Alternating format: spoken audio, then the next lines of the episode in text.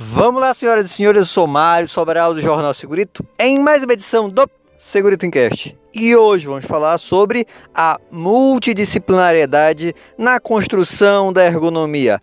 É logo depois da vinheta. Segurito, segurito, segurito, segurito, segurito, segurito, segurito, segurito. Encast. No dia 14 de julho, participei de uma mesa redonda virtual em conjunto com Júlio César Silva, educador físico, com Joel Gil, fisioterapeuta, com a Ludmila Pérez, enfermeira do trabalho, e com Marcelo Forestieri, designer de produto, todos ergonomistas. E a gente foi comentar sobre a multidisciplinariedade na construção da ergonomia. E aí eu disponibilizei aqui para vocês o trecho da minha participação nesta mesa redonda virtual. Escuta aí e depois me manda sua opinião. Em relação à ergonomia ser multidisciplinar, apesar de ser óbvio para a gente que trabalha na ergonomia, isso não é tão óbvio para as outras pessoas. Então, eu vou gostar, contar uma historinha aqui para facilitar esse entendimento. Imagina que vocês vão fazer uma análise ergonômica.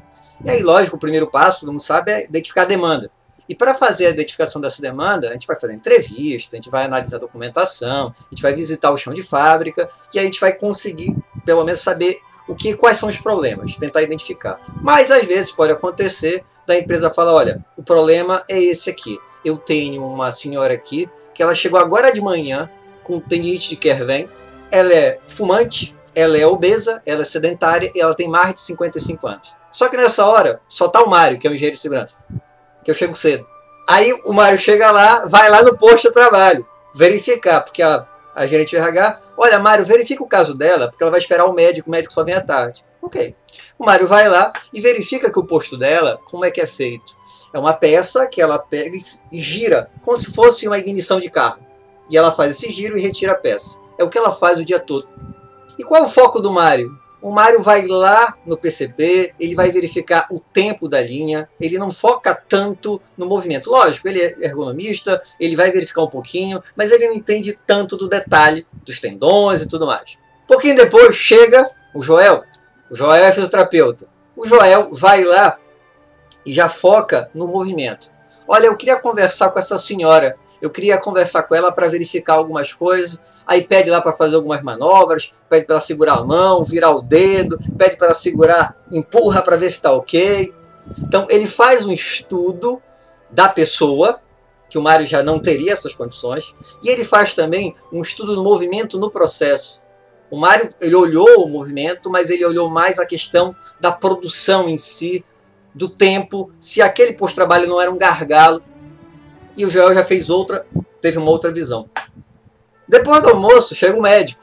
O médico ele vai fazer a anamnese com essa senhora. E ele descobre que além dessas informações, ela é diabética e ele verifica que ela, que ela sente um pouco de dor nas articulações e que ela amanhece com a mão um pouco inchada. E ele fica desconfiando que talvez nessa conversa que ela teve com ela seria interessante fazer exames de artrite reumatoide ele já tem uma outra visão também.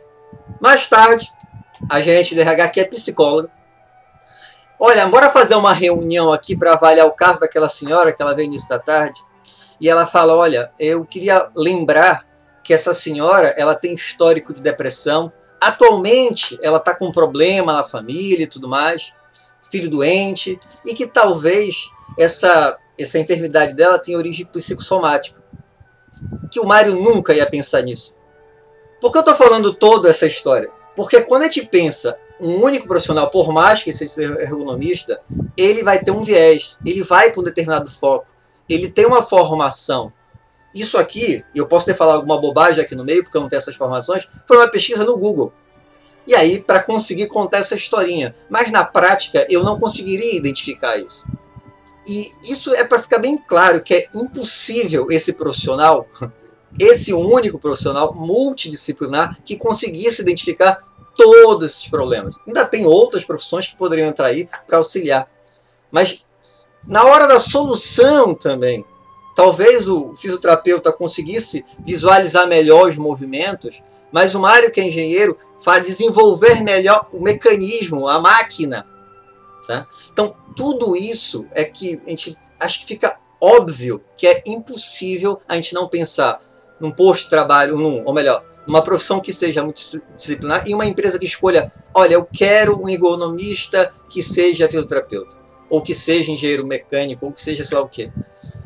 Lógico, um ergonomista, dependendo da complexidade do posto de trabalho, ele consegue fazer sozinho. Tem atividades mais simples. Mas cada vez os sistemas estão mais complexos, mais complexos, que a gente não tem essa capacidade toda não. Fora, a gente ainda, a gente não, mas a maioria na falta, foca muito na questão física. E esquece essa relação organizacional, esquece a relação psicossocial, que a maioria aqui talvez nem tenha condições de fazer uma avaliação detalhada. Pode ter gente aqui que tem essa formação, mas a maioria não vai ter. Então, por isso que eu não consigo visualizar. Para mim é tão inconcebível não pensar nesse, na questão multidisciplinar que eu não entendo quando uma empresa estabelece: olha, é, é importante que seja tal formação. Espero que tenham gostado. Se gostaram, já sabe, curte, compartilha. E tem alguma dúvida ou sugestão de pauta? É só mandar um e-mail para sobralj.hotmail.com. Um abraço e até o próximo programa.